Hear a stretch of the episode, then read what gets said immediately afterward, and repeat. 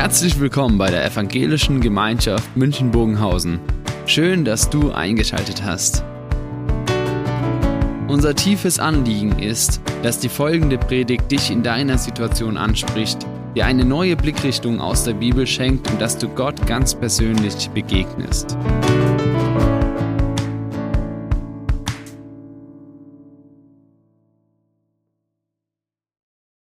Neuanfang weil Gott uns nicht aufgibt. Neuanfang ist ein großes Thema und damit wollen wir uns heute beschäftigen, warum wir denn immer wieder auch einen Neuanfang brauchen und gleichzeitig auch, welche Konsequenzen ein Neuanfang für unser Leben hat, im ganz positiven Sinne. Welche Auswirkungen Gott in unserem Leben hat, wenn wir einen Neuanfang machen können. In der Predigtreihe, da befinden wir uns gerade an einem ja, heiklen Punkt. Es war so, dass Gott am Sinai, an dem Berg, einen Bund geschlossen hat mit dem Volk. Und das Volk hat Ja gesagt, ja, wir wollen diesen Bund eingehen. Und dann kam es aber, dass die erste Möglichkeit da war, um den Bund zu brechen. Und das Volk hat einen neuen Bund eingegangen mit einem goldenen Kalb. Das haben wir letzte Woche in der Predigt gehört. Und dieses goldene Kalb war das Symbol dafür, dass sie gesagt haben, wir haben Gott ersetzt. Und da hieß es dann in der Predigt, die Sünde war nicht, dass sie ein Gebot gebrochen haben. Das auch, aber vielmehr, dass sie eben Gott selber ersetzt haben. Und dass Gott, dieses Volk hat eben Gott selbst erschaffen und wollte selbst gestaltend einen Gott machen, der für sie greifbar ist, der für sie ähm, fassbar ist und auch beherrschbar. Und das hat das Volk getan. Und es war am Schluss schlicht und weg Sünde. Und Gott musste eingreifen. Und Gott musste hier sagen, so nicht. Mose kam dann vom Berg, hat die Tafeln zerschmettert, die er von Gott bekommen hatte, mit den Geboten drauf. Und dann liegt alles in Scherben da. Mose ist derjenige, der dann nochmal um Vergebung bitten soll, nochmal auf Gott zugehen soll und nochmal da einen Weg suchen soll für einen Neuanfang. Und in, diesem, in dieser Situation, dass das Volk wirklich gescheitert ist und Gott noch keine Antwort gegeben hat, lesen wir jetzt den nächsten Abschnitt. Da antwortet Gott auf die Bitte von Mose. Der Herr sagte zu Mose, hau dir zwei Steintafeln zurecht, genau wie die beiden ersten, die du zerschmettert hast. Ich will darauf die Worte schreiben, die auf den ersten Tafeln gestanden haben. Mach dich für morgen bereit und steig in der Frühe auf den Berg Sinai. Dort auf dem Gipfel stell dich vor mich hin. Niemand darf mit dir hinaufsteigen. Auf dem ganzen Berg darf sich niemand sehen lassen. Nicht einmal Schafe und Rinder dürfen am Fuß des Berges weiden. Da hieb Mose zwei Steintafeln zurecht, genau wie die ersten beiden. Er machte sich früh am Morgen auf und stieg auf den Berg Sinai, wie der Herr es befohlen hatte. Die beiden Steintafeln nahm er mit sich. Da fuhr der Herr in einer Wolke herab. Mose stellte sich dort vor ihn hin und rief den Herrn bei, einem, bei seinem Namen. Der Herr ging an ihm vorüber. Mose rief, Herr, Herr, Gott, du bist reich an Barmherzigkeit und Gnade, unendlich geduldig und voller Güte und Treue. Tausende lässt du deine Gnade erfahren. Du vergibst Schuld Vergehen und Sünde. Ungestraft aber lässt du nichts. Du verfolgst die Schuld der Väter an Kindern und Enkeln bis in die dritte und vierte Generation.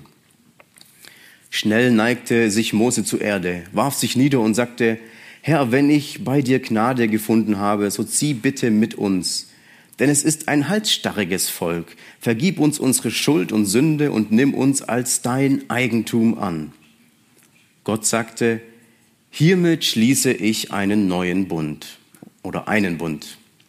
Vor deinem ganzen Volk will ich Wunder tun. Solche Wunder sind für kein Volk auf der ganzen Erde jemals geschaffen worden. Das ganze Volk, in dessen Mitte du bist, wird die Taten des Herrn sehen. Was ich an dir tun werde, wird Staunen erregen.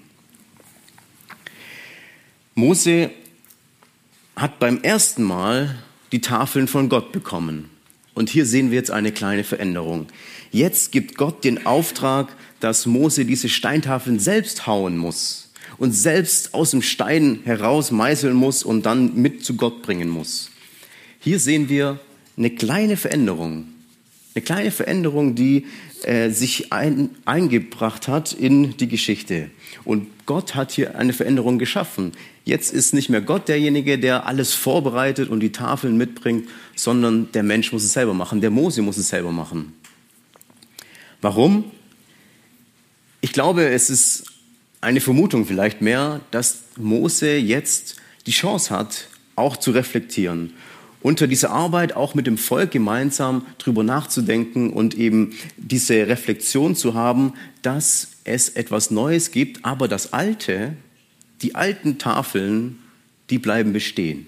Die Scherben bleiben. Ich glaube, das ist Teil dessen, dass Gott sagt, diese alten Scherben, die sollen bleiben und die werden auch bleiben. Das ist, was, der, was auch grundsätzlich da war. Die Sünde bleibt in der Geschichte des Volkes. Und Gott sagt, nein, ich möchte ja was Neues schaffen. Und deswegen soll Mose ich selber hauen, damit sie selbst in Reflexion gehen und wahrnehmen und spüren, dass es ein etwas Neues geben soll. Aber Mose muss selbst Täter werden. Und ich stelle mir so vor, dass Gott eben hier jetzt ein Volk vor sich hat, was wirklich alles gebrochen hat. Wo das Volk gesagt hat, ähm, wir wollen nichts mehr mit dir zu tun haben. Und jetzt steht Gott da und sagt, okay, ich mache einen neuen Bund. Ich bin bereit, einen neuen Bund einzugehen. Ich bin bereit, das, was ihr getan habt, diese Sünde wirklich zu tilgen, zu sagen, ich fange neu an mit dir als neuem Volk. Und ich glaube, es ist gewaltig, was Gott getan hat. Und wir hatten jetzt vor kurzem auch mal ein Video mit einem Trauversprechen, um das zu verdeutlichen. Und ich habe jetzt wieder eins mitgebracht, das verdeutlicht mal, was es eigentlich für Gott bedeutet, dass er mit diesem Volk einen Neuanfang macht. Und das ist, finde ich, genial, wie es gespielt wurde von unserem Pastor Siegfried. Und es zeigt einfach mal, was es bedeutet, wenn jemand Gott fragt, wie ein Trauversprechen, würdest du noch mal mit diesem Volk neu starten? Du Gott unserer Väter, du Gott Abrahams, Isaaks und Jakobs, du hast dieses Volk durch deinen Knecht Mose aus der ägyptischen Sklaverei geführt. Du hast ihnen ohne aufzuhören deine Liebe und Fürsorge geschenkt. Du weißt, dass sie ein kleines, unbedeutendes Volk sind. Du hast erlebt, wie unzuverlässig, rebellisch und stur sie sind. Sie bleiben dir immer wieder die Liebe, Anerkennung und den Gehorsam schuldig. Sie wenden sich schnell von dir ab und suchen sich anderen Göttern, denen sie ihre Liebe schenken. Dennoch wirst du mit diesem Volk einen ewigen Bund schließen, Deshalb frage ich dich, wirst du diesem Volk in guten und schlechten Zeiten treu sein, auch wenn sie dir sicher untreu werden? Willst du mit diesem Volk leben, auch wenn sie sich schnell von dir abwenden und eigene Wege gehen? Willst du dieses Volk ertragen, auch wenn sie viel zu oft über dich klagen und dich in verletzender Weise anklagen? Willst du an diesem Volk für alle Zeiten festhalten, auch wenn sie nicht an dir festhalten? Und nicht zuletzt, versprichst du, dieses Volk zu lieben, es zu segnen, es zu ehren, so wie sie sind, unvollkommen und eingebetet. Diesen Bund habe ich schon mit Abraham, Isaak und Jakob geschlossen. Auch jetzt werde ich weiterhin meinem Volk treu sein, und es segnen. Wir sind für dieses Video extra an den Sinai gereist und haben es aufgenommen. Habt ihr gesehen, was wir nicht alles tun für eine Predigt? Gott sagt, ich schließe einen neuen Bund. Und ich glaube, es kam raus, dass dieses Ich schließe einen Bund eine Tragweite hat und eine Tiefe hat, die unglaublich ist. Gott fängt einen neuen Bund an mit einem halsstarrigen Volk und wir haben gehört, was dazu alles gehört. Gott fängt an und sagt, ich mache für euch Wunder. Ich will euch segnen, ich will euch prägen, ich will euch wieder und wieder neu begleiten, immer wieder neu. Und das ist, was Gott gesagt hat. Und es ist, wie auch rausgekommen ist, es ist nicht ein neuer Bund. Es ist der alte Bund. Der alte Bund, der von Anfang an gegolten hat. Und Gott sagt, ich möchte keinen neuen Bund schaffen, weil der allererste, der war ja schon gut genug. Der ist perfekt. Der ist genau so, wie er sein sollte. Das Einzige, was es braucht, ist hier, dass das Volk diesen Bund wieder neu eingeht. Eben einen Neuanfang macht. Und das ist das Wesen Gottes, was wir hier sehen. Diese pure Gnade, diese pure Barmherzigkeit, die wir sehen. Und das, was das Volk erlebt, das ist ähm, ein Erlebnis, was prägend sein soll, dass sie einen Neuanfang machen können und dass dieser Bund gilt und dass Gott sich an diesem Bund auch festhält. Wenn Abraham am Anfang schon gesagt hat, dieser Bund soll gelten, dann sagt er es jetzt auch schon wieder, dass Gott Abraham gesagt hat. Er sagt es jetzt wieder, dass Gott selbst sagt, dieser Bund gilt und ich bleibe meinem Bund treu. Ich habe es mir selbst auferlegt, dass ich mein Versprechen halte. Und es gibt keine bessere Zusammenfassung als Timotheus 2, Vers 13, bekannter Vers. Und doch bleibt er treu, auch wenn wir ihm untreu sind, denn er kann sich selbst nicht untreu werden. Gott kann sich gar nicht untreu sein. Er hat gesagt, ich halte an meinem Bund fest. Auch wenn dein Volk, auch wenn wir uns immer wieder abwenden. Und das zeigt auch ganz klar, dass das Volk braucht einen vergebungsbereiten Gott. Immer wieder, immer ganz neu. Weil das ist die einzige Möglichkeit, dass das Volk und dass wir mit Gottes Gegenwart überhaupt zu tun haben können, dass wir in seine Gegenwart treten können. Das brauchen wir, weil wir immer wieder merken, das Volk selber ist so, dass es eben nicht diesen Bund halten kann, dass wir diesen Bund nicht halten kann. Und das Volk selbst ist das Bedürftige in diesem Spiel. In der Partnerschaft gibt es ein Ungleichgewicht in der Qualität. Wer kann diesen Bund halten? Gott. Das Volk nicht. Und deswegen braucht das Volk braucht Gott. Und wenn man es klar ausdrückt, braucht Gott das Volk nicht. Gott braucht das Volk nicht, aber das Volk braucht Gott. Und wenn wir das übertragen, ist es vielleicht auch so, dass wir sagen können, Gott braucht uns nicht, aber wir brauchen Gott. Und in all dem stellt sich für mich die große Frage dann, ja, warum macht das denn Gott? Warum lässt sich Gott immer wieder neu auf dieses Volk ein?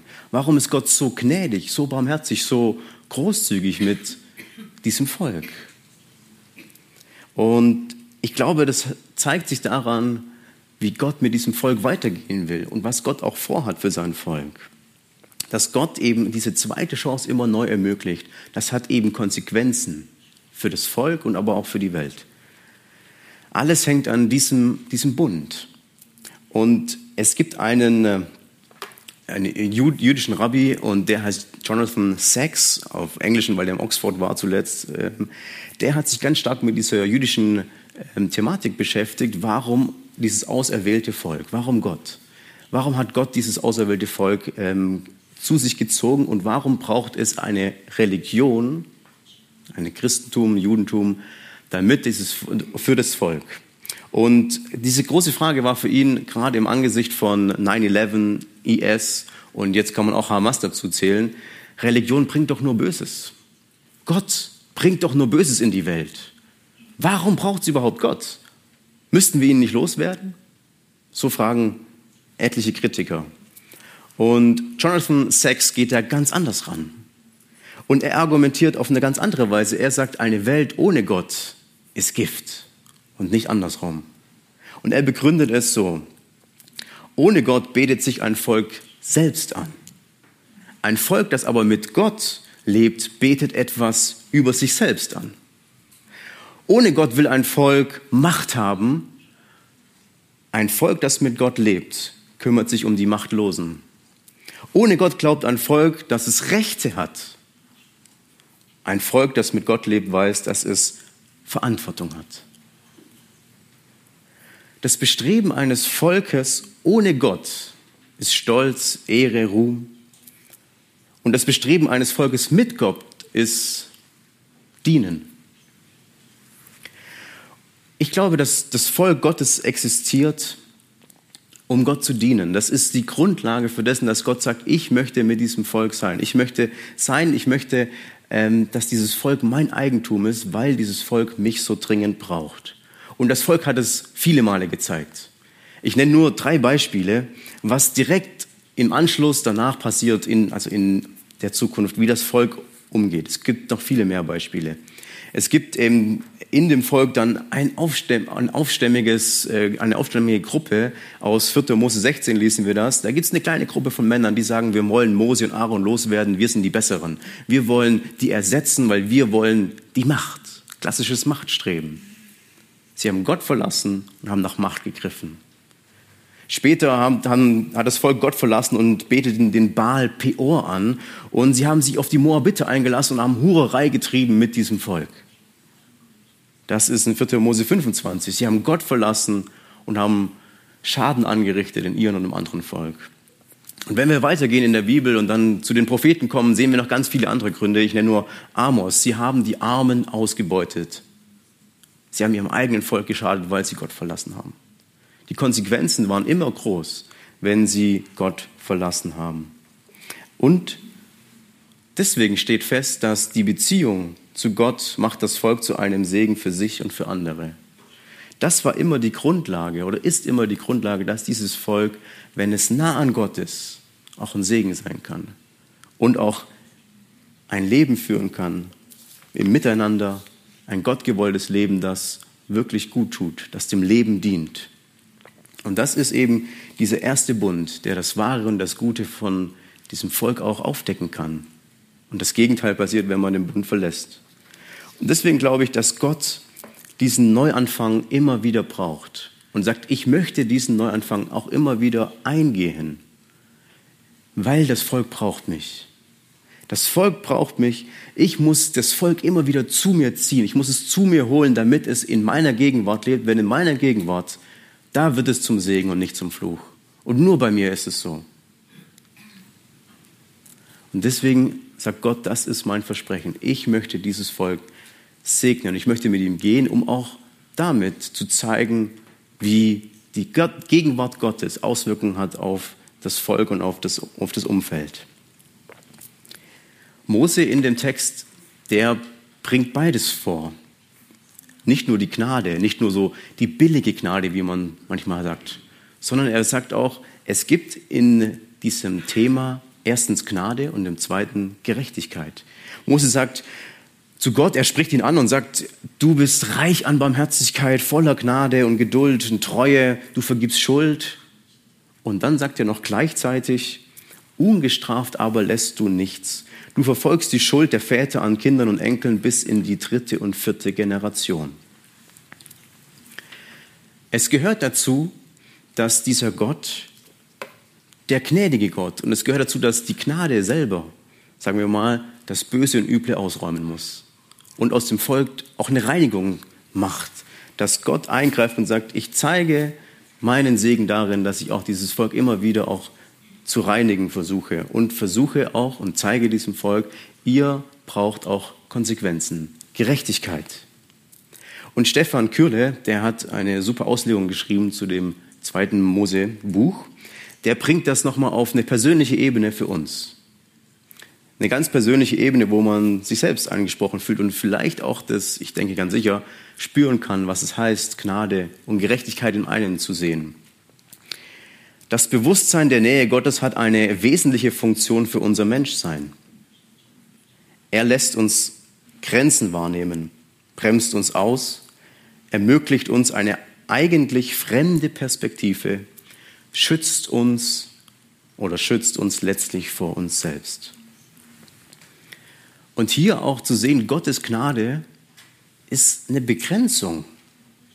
Gottes Gnade ist aber auch ein Schutz vor uns selbst. Ein Schutz, dass man nicht die Macht anstrebt, nicht stolz wird, nicht nach Ehre, Ruhm greift, sondern dass man in dieser Gegenwart Gottes bleibt und sagt, ich möchte in dieser Gegenwart Gottes weiterleben und so leben, wie Gott das für mich vorgesehen hat.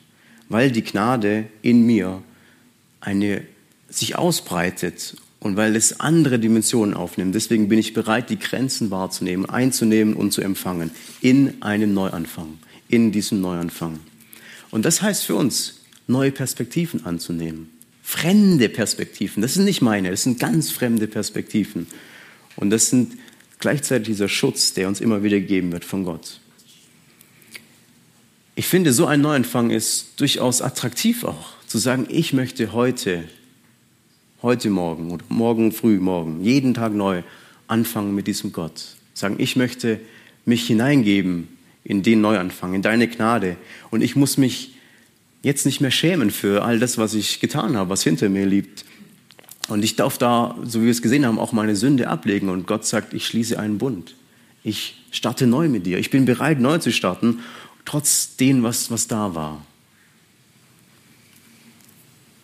Und wir haben dann Mose, der dann auftritt und nochmal eine Bitte ausspricht, die ich wertvoll finde, auch ein gutes Bild.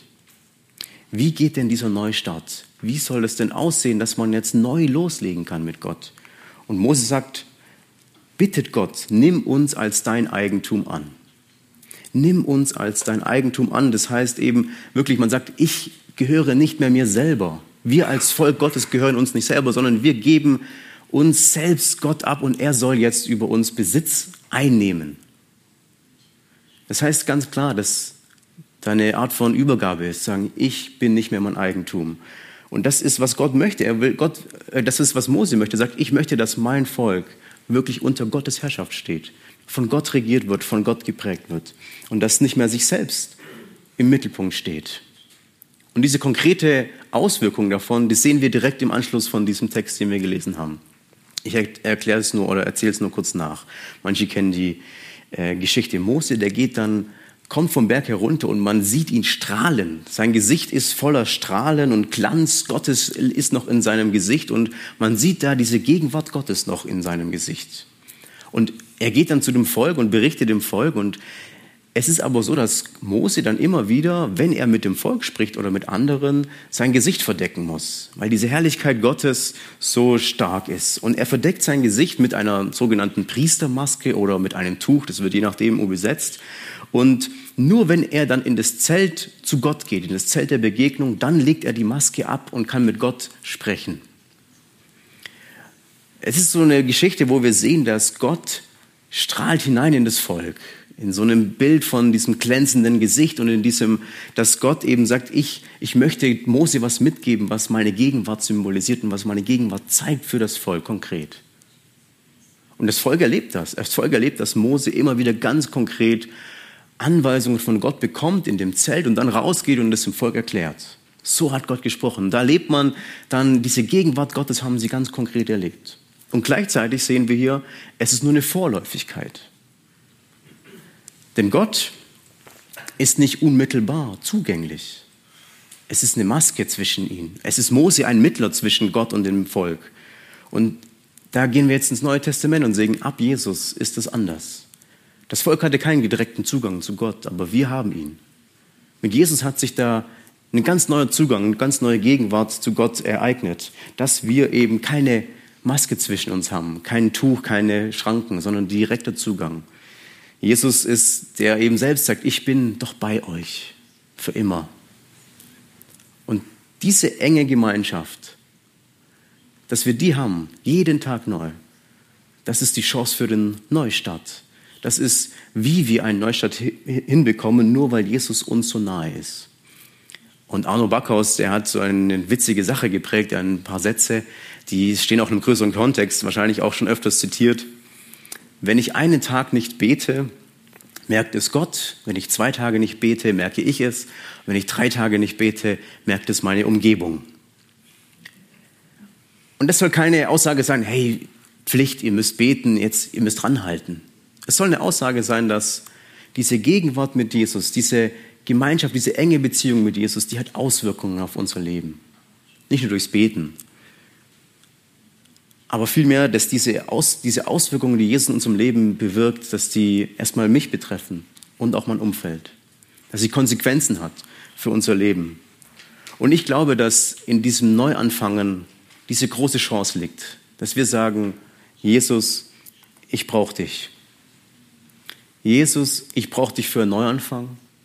Jesus, ich brauche dich, um das, was ich mit mir trage, meine Fehler, meine Sünden, dass ich die ablegen kann und dass ich weitergehen kann. Und die Voraussetzung dafür ist, dass dieser Bund da ist, dass Gott sagt, ich gehe mit dir, dass Jesus sagt, ich bin da. Und das ist dieser Neuanfang, zu sagen, wir können losgehen, wir können neu starten und ich möchte neu starten. Und dazu lade ich ein, das ganz konkret zu tun. Heute, auch morgen, immer wieder neu.